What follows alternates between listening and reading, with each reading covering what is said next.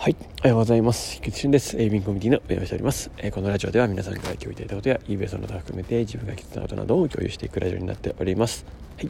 と今日のテーマは、えっと、数字や、えー、表で見えるものに関しては、えー、成長を感じやすいというテーマでお届けします。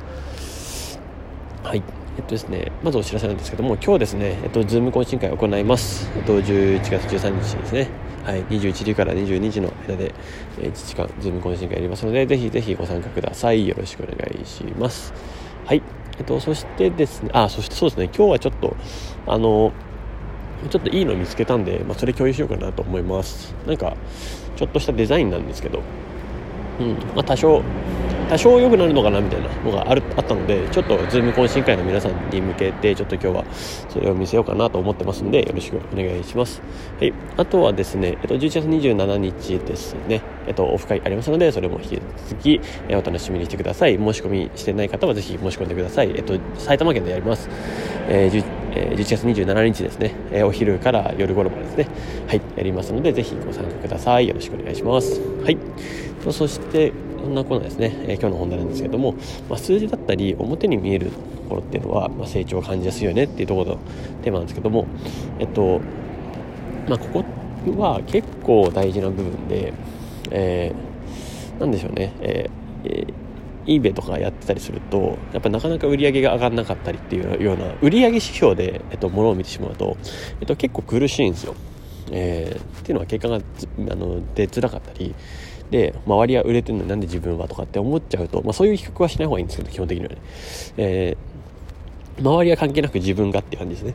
で、まあ、周りと比較するんだったらもう周りをぶち抜くつもりでやるぐらいじゃないと、えっと、基本的にはあんまり周りとの比較っていうのは、えっと、残念な結果にしか生まないなとは思ってます、えー、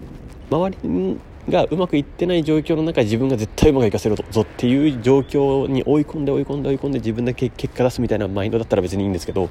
えっと、そうじゃないと多分おそらくあの焦るだけなんで。うんなかなか厳しい戦いが待ってるなとは思いますので、まあ、そうではなくてですね、えっと、自分と向き合うとですねでその中でですね、えっと、数字だったり表に出てるものっていうのは何かって言ったら、まあ、ビュー数だったりウォッチ数だったり、えっとまあ、インプレッションだったりですとかあとは別にお客さんの問い合わせ数ですとか、まあ、そういう何か変化が自分がアクションこれをやったことによってアクションが何かが変わったっていうものが必ずあるはずなんですよ。それをちゃんと、えっと、見れるか見れないかですね。でそれが変わったのであればあこれは続けたら効果があるとかっていうのをまあまあまあ幾分か続けて、ま、それであ効果ありそうだなって思ったらやり続けられるし、えー、効果ないなって思ったなら、まあ、別の方法でやるか。ですね。まあ、瞬時にもうそれを切り捨てるかみたいなのは、ちょっといろんなやり方やってみないと分かんないってとこもありますよね。実際的には。はい。まあ、それはあるんですけど、まあ、なんで今日この話したかって言ったらですね、ちょっと別、全く別の話なんですけど、ま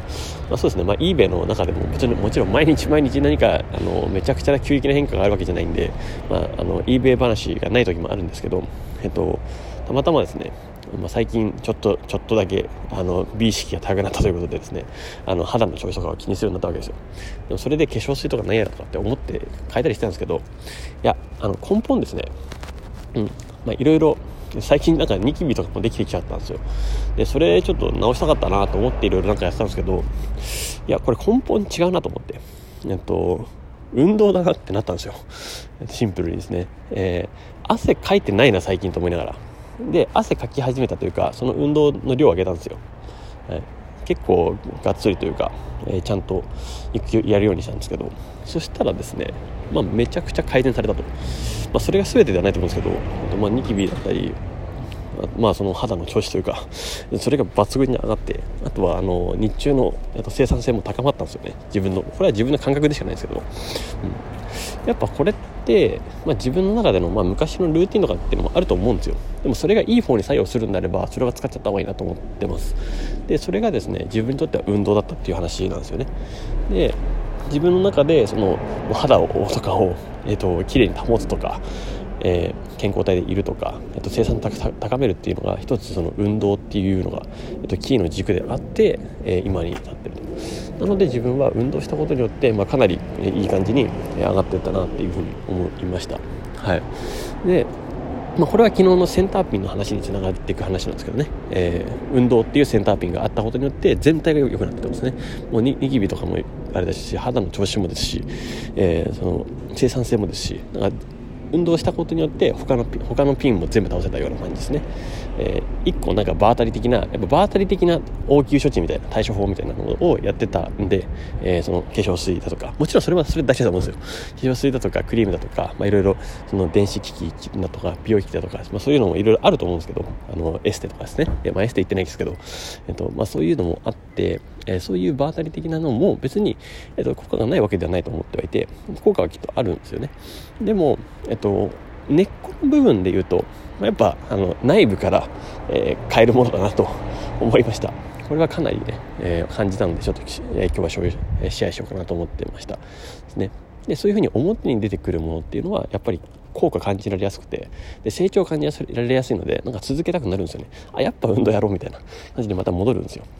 はい。でまあ、筋トレのあのウエイトとかもそうですよね。あの数字で20キロになって次25キロ挑戦しようとか30キロ挑戦しようとか40キロ挑戦しようとか